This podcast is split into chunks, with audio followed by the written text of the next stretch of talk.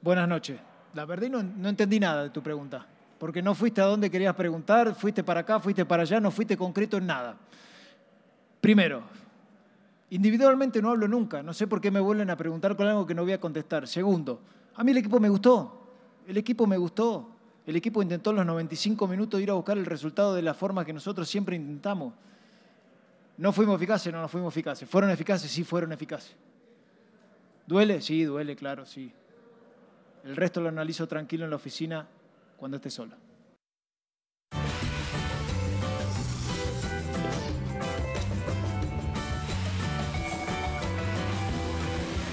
Hola, ¿qué tal? Bienvenidos a Cronómetro a través de ESPN, ESPN Deportes y Star Plus. Bueno, se le ha regañado el periodista, no le gustó la pregunta al entrenador del América, se enojó, no supo- dijo, no sabe ni lo que me preguntas, sí me gustó el equipo, estoy muy bien, pero a final de cuentas, Cruz, digo, Pachuca le dio un paseo al América.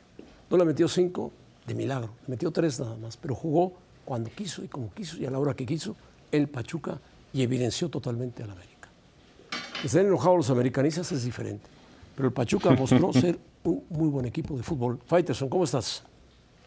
Bien, José Ramón, ¿qué tal? ¿Cómo estás? Te saludo con mucho gusto. Sí, una de las notas del fin de semana en el fútbol mexicano fue el triunfo del Pachuca en el Estadio Azteca. Y la otra, diría yo, las Chivas Rayadas del Guadalajara, que después de 10 jornadas están respirando entre los mejores de la liga ahí, ¿eh? A un puntito empatados con Tigres, muy cerca de Rayados de Monterrey y por encima del campeón Pachuca y por encima del América, el Guadalajara en una temporada extraordinaria. Pero bueno, vamos a comenzar, José Ramón, con sala de emergencias. ¿Te parece bien? ¿Quién está en la sala de emergencias hoy? Aparentemente el América. Pero en realidad Pachuca evidenció su enfermedad. ¿Está enfermo el América? Pues simplemente ve los goles como llegaba el Pachuca una y otra vez. Jugó muy bien el Pachuca, muy ordenado, muy exacto en sus anotaciones, con Chofis jugando en plan grande, haciendo los goles que bien, merecía. Le echan la culpa al portero. chico de la. Rosa. En esta se le cuela por abajo al portero, en otra el portero la suelta. Seguramente no tarda en ir a la banca Jiménez, pero bueno. El América marcó un gol polémico que fue este, que fue mano, y el otro que no era fuera de lugar, era habilitado por un jugador de Pachuca y que lo anuló el VAR después de consultarlo.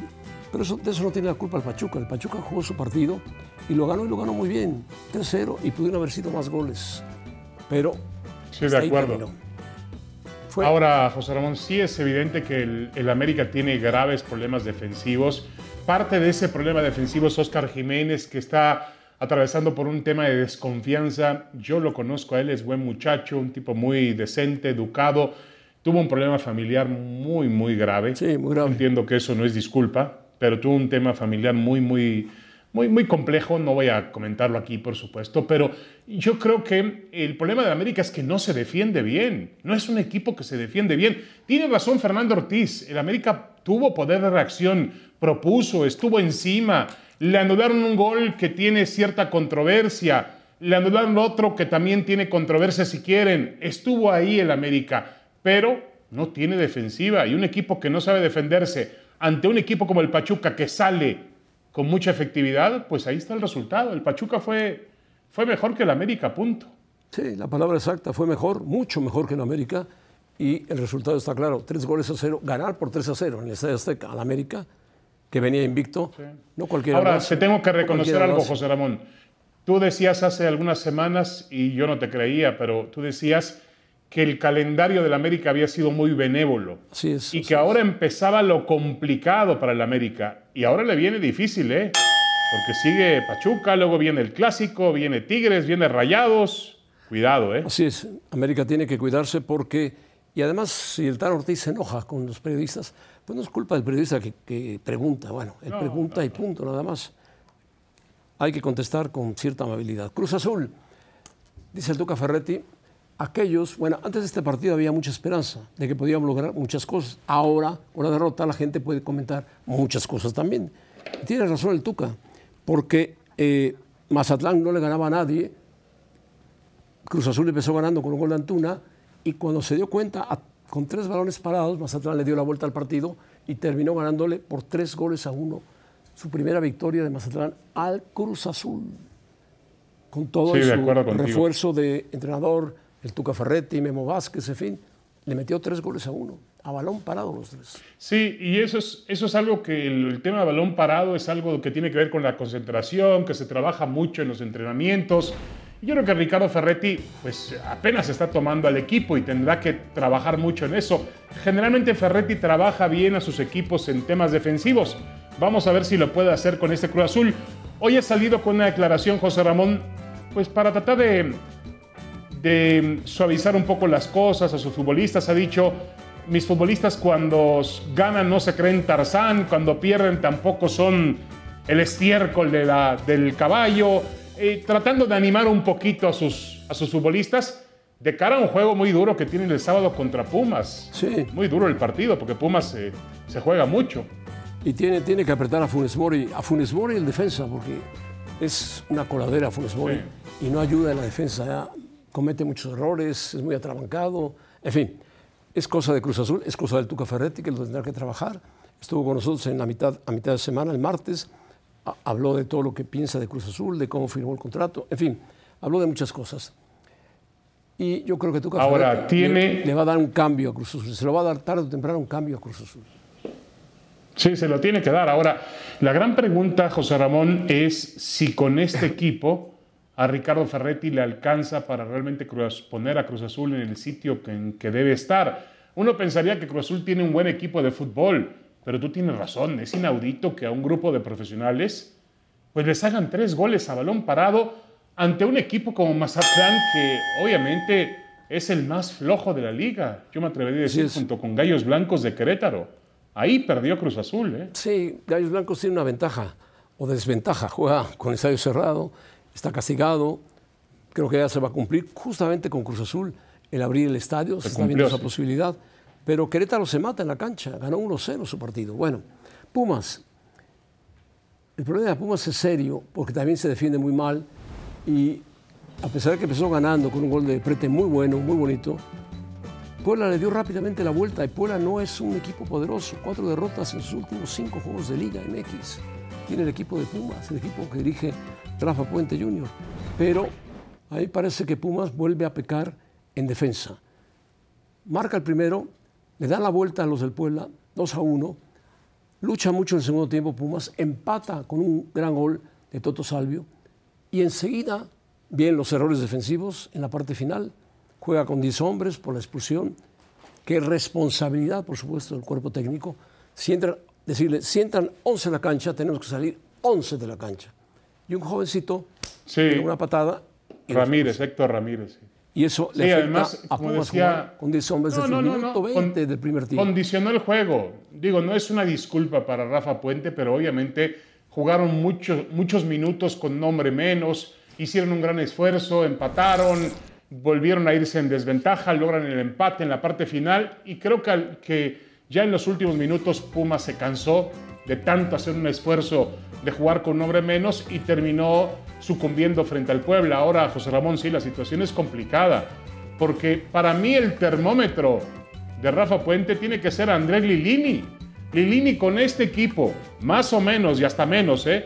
con estos mismos jugadores o este nivel de plantel, Lilini puso a Pumas en dos finales. Así es, así Entonces, es. que no me digan que ya empiezan a decir, no, es que no tiene, no tiene puente material para realmente hacer competir a Pumas, está en el sitio en el que tiene que estar el número 12, está en zona de reclasificación. No. A ver, Lilini puso a este equipo en dos finales, insisto. Sí. Tiene razón Lilini. traba- ¿Cómo se mejora Pumas? Y a Puente le ha costado trabajo meterse en el trabajo de, de los Pumas. Trabaja diario. Yo sé que trabaja, es un hombre que trabaja, es un entrenador que trabaja mucho. Pero Pumas tiene serias deficiencias en la marca defensiva. Los dos goles finales del Puebla, tranquilos. Remataron tranquilos, sin ningún problema, sin ninguna marca. Estaban parados los jugadores de Pumas, parados. Y es una derrota muy seria porque a Puente le habían exigido los directivos ganar en casa.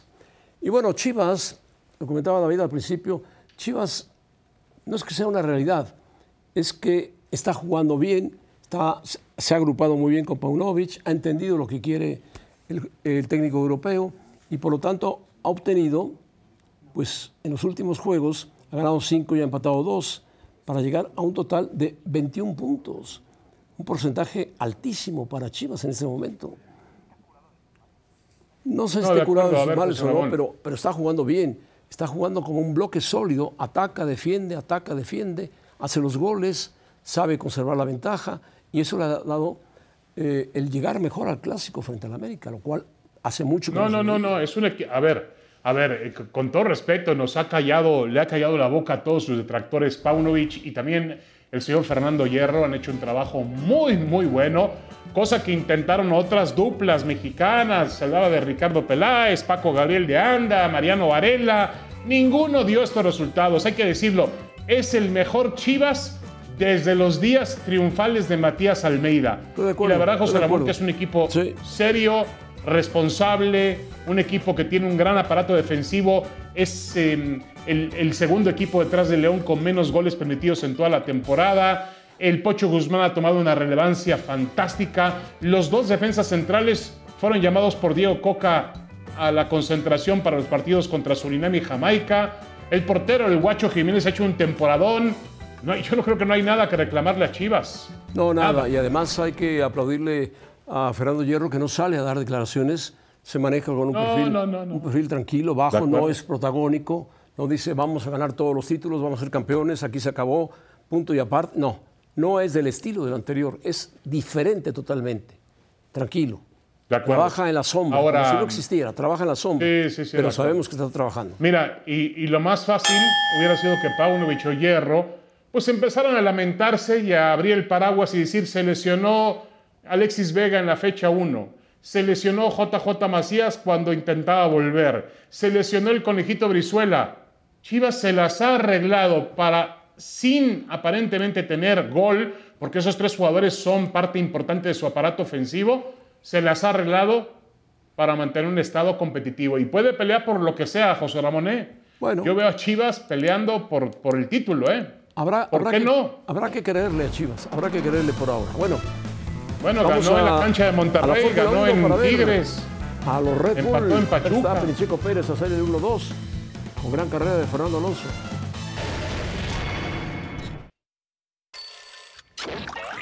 Cinco minutos con Javier del Jugaray. Te saludamos. Presente, hola, David José Ramón. Hola, David. Mucho gusto, David. Hola, un abrazo, saludos, saludos, Javier, como siempre. un Bueno, platícanos del triunfo nuevamente de Verstappen. Una vez más, el 1-2. Parecería que Red Bull terminó como, bueno, empezó como terminó la temporada pasada, ¿no? Jugando, corriendo de una manera inobjetable. Jugando, Nunca jugando. estuvo, sí, prácticamente nunca estuvo en riesgo el- la victoria para Max Verstappen, nunca.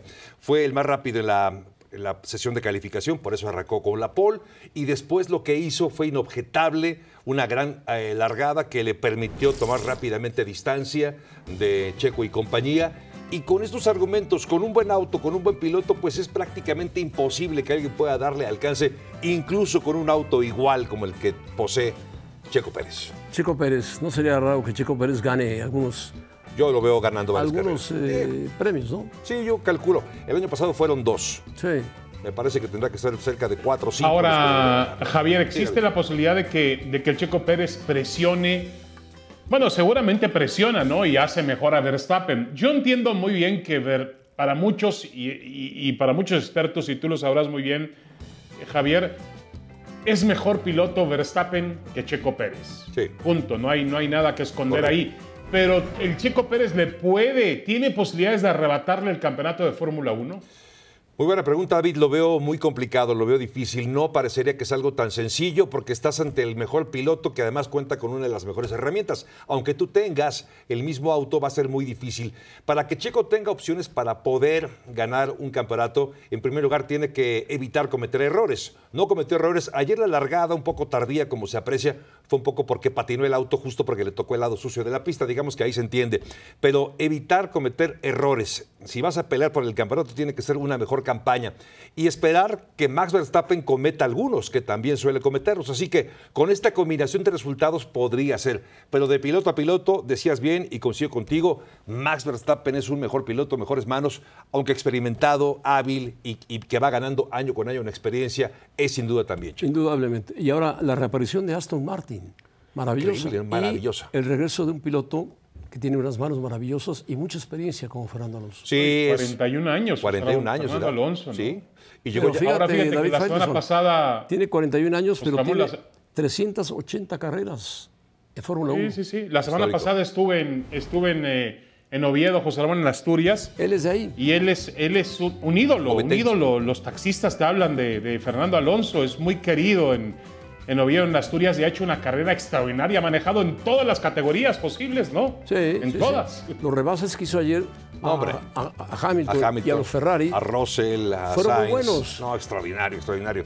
Sí, fue una gran carrera. De hecho, tuvo un buen fin de semana. El viernes anduvo rápido, el sábado anduvo rápido y finalmente el domingo confirmó que el equipo está bien.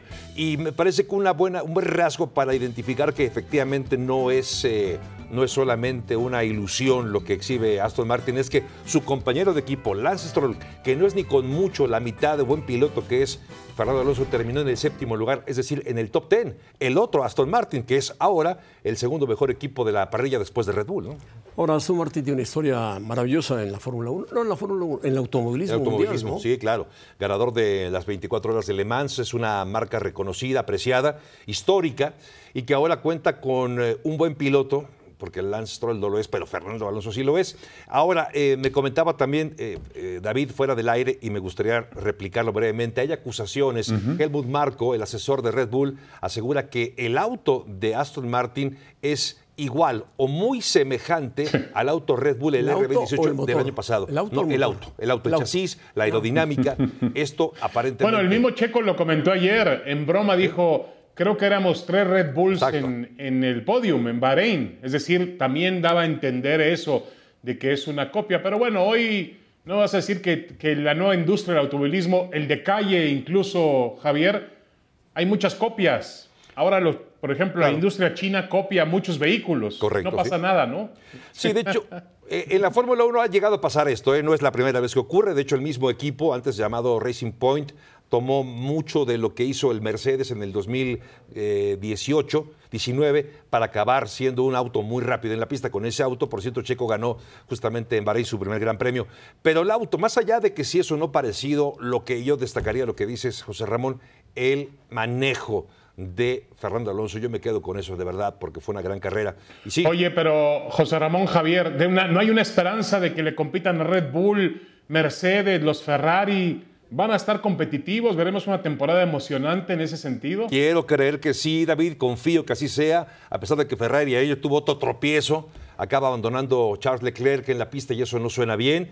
De Mercedes, ojalá que alcance rápidamente a mejorar, que no sea como el año pasado, recordemos que mejoró en la segunda mitad de la temporada y ya no le alcanzó. Yo confío que veremos en la próxima carrera o en dos carreras más la versión más competitiva de Mercedes y ojalá que de Ferrari también, que cambió de director técnico, ¿eh? cambió de director, se fue Matías Binotto, llegó Fred Vasseur, justamente porque no aguantaron los errores del otrora director de la escudería del Cabalino Rampante. Pues ayer tuvieron dos. Dos nada más, sí, increíble. Bueno, increíble. uno abandonó Uno, y el sí. otro lo pasaron. Acabó igual que el año pasado, ¿no? Muy bien. Bueno, gracias eh, Javier Tejogaray. Vamos a hablar de... Un abrazo, Javier, saludos. Me parece a mí que el Barcelona está a una fecha de ser campeón, bueno, de ganar el título del fútbol español. Faitos. Sí, fíjate que José que me tocó ver eh, muy de cerca el, el partido del jueves en el Santiago Bernabéu por la Copa del Rey y realmente eh, había muchas críticas sobre este Barcelona porque no tiene, que por cierto cada vez que vemos a Busquets, José Ramón parece un chico de 23 años, ¿no? Sí. No se agota Busquets, es increíble. Pero a lo que voy es que eh, el Barcelona ha tenido ausencias importantes en su alineación por lesiones y aún así ha podido mantener un paso ganador, pero no jugando como, como tiene que jugar el Barcelona. Y Xavi lo sabe bien. Sí, porque le falta justamente el hombre que le da el juego y el estilo al Barcelona, que es Pedri. Y cuando no está Pedri en la cancha, que está lesionado, Y Dembélé, Barcelona y Lewandowski. Y Dembélé, por supuesto, y Lewandowski, el Barcelona baja su nivel, pero me parece que la distancia de nueve puntos me parece ya muy difícil de remontar, sobre todo Sí, porque Madrid ha dejado muchos puntos en el camino y está pensando en cómo puede dar la vuelta a la Copa y cómo puede aguantar a un Liverpool que viene de meterle siete goles al Manchester United. ¿no?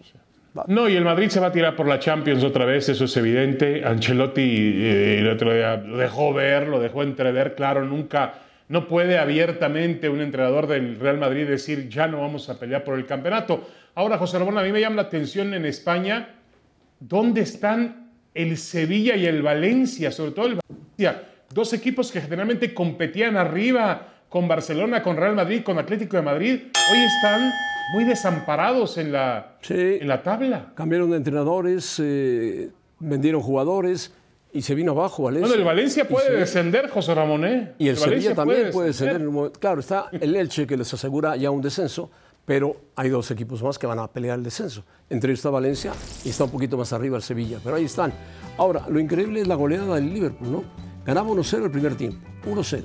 Nadie esperaba que de repente en el segundo tiempo metieran seis goles entre Gapco, Increíble. Salah y el uruguayo Núñez, Darwin Núñez, metieron dos goles cada uno y Firmino, que está a punto de salir de Liverpool, metió otro gol más. Le metieron siete al United. Pero José Ramón Siete. había dado, había dado en las últimas jornadas, incluyendo en la Europa League, donde eliminó al Barcelona, había dado el Manchester United y el señor Ten Hag señales de que regresaban a una escena competitiva. Y fue terrible, una humillación terrible. absoluta perder en Anfield 7-0 en un campo donde el Real Madrid había metido cinco goles, sí, metió cinco goles en la Champions hace un par de Champions, semanas. Pues así son las cosas. increíble. A mí me da la impresión de que el United jugó demasiados partidos, jugó contra el Barcelona, jugó la Carabao Cup que ganó y después le vino un parón y este fue el golpe duro cuando fue Anfield y Liverpool lo vapuleó materialmente. La gran goleada de muchos años, de muchísimos años en la liga inglesa. 7-0 al Sí, Manchester. de acuerdo, de acuerdo. Que no salva y, y que además no salva la temporada tan, vamos a llamarle insulsa que ha tenido el, el equipo de Jurgen Klopp en la liga, en la liga y también en la Champions donde tiene prácticamente, pues está herido de muerte, tiene que ir al Bernabéu a remontar una pizarra que parece imposible, ¿no? Bueno, Alexa Grasso se coronó como campeona mundial mosca de la Una UFC, chica de Tijuana, pelea, sí, ¿eh? sí, sí. De acuerdo, se, se ha coronado como campeona mundial de peso mosca. Recuerda que el cronómetro está disponible en todas las plataformas de podcast, José Ramón. Ahí Bueno, pueden escuchar bien. las discusiones, el análisis y demás. Hasta luego, Fight. Hasta mañana, José Ramón. noche Fútbol Picante. Ahí nos vemos.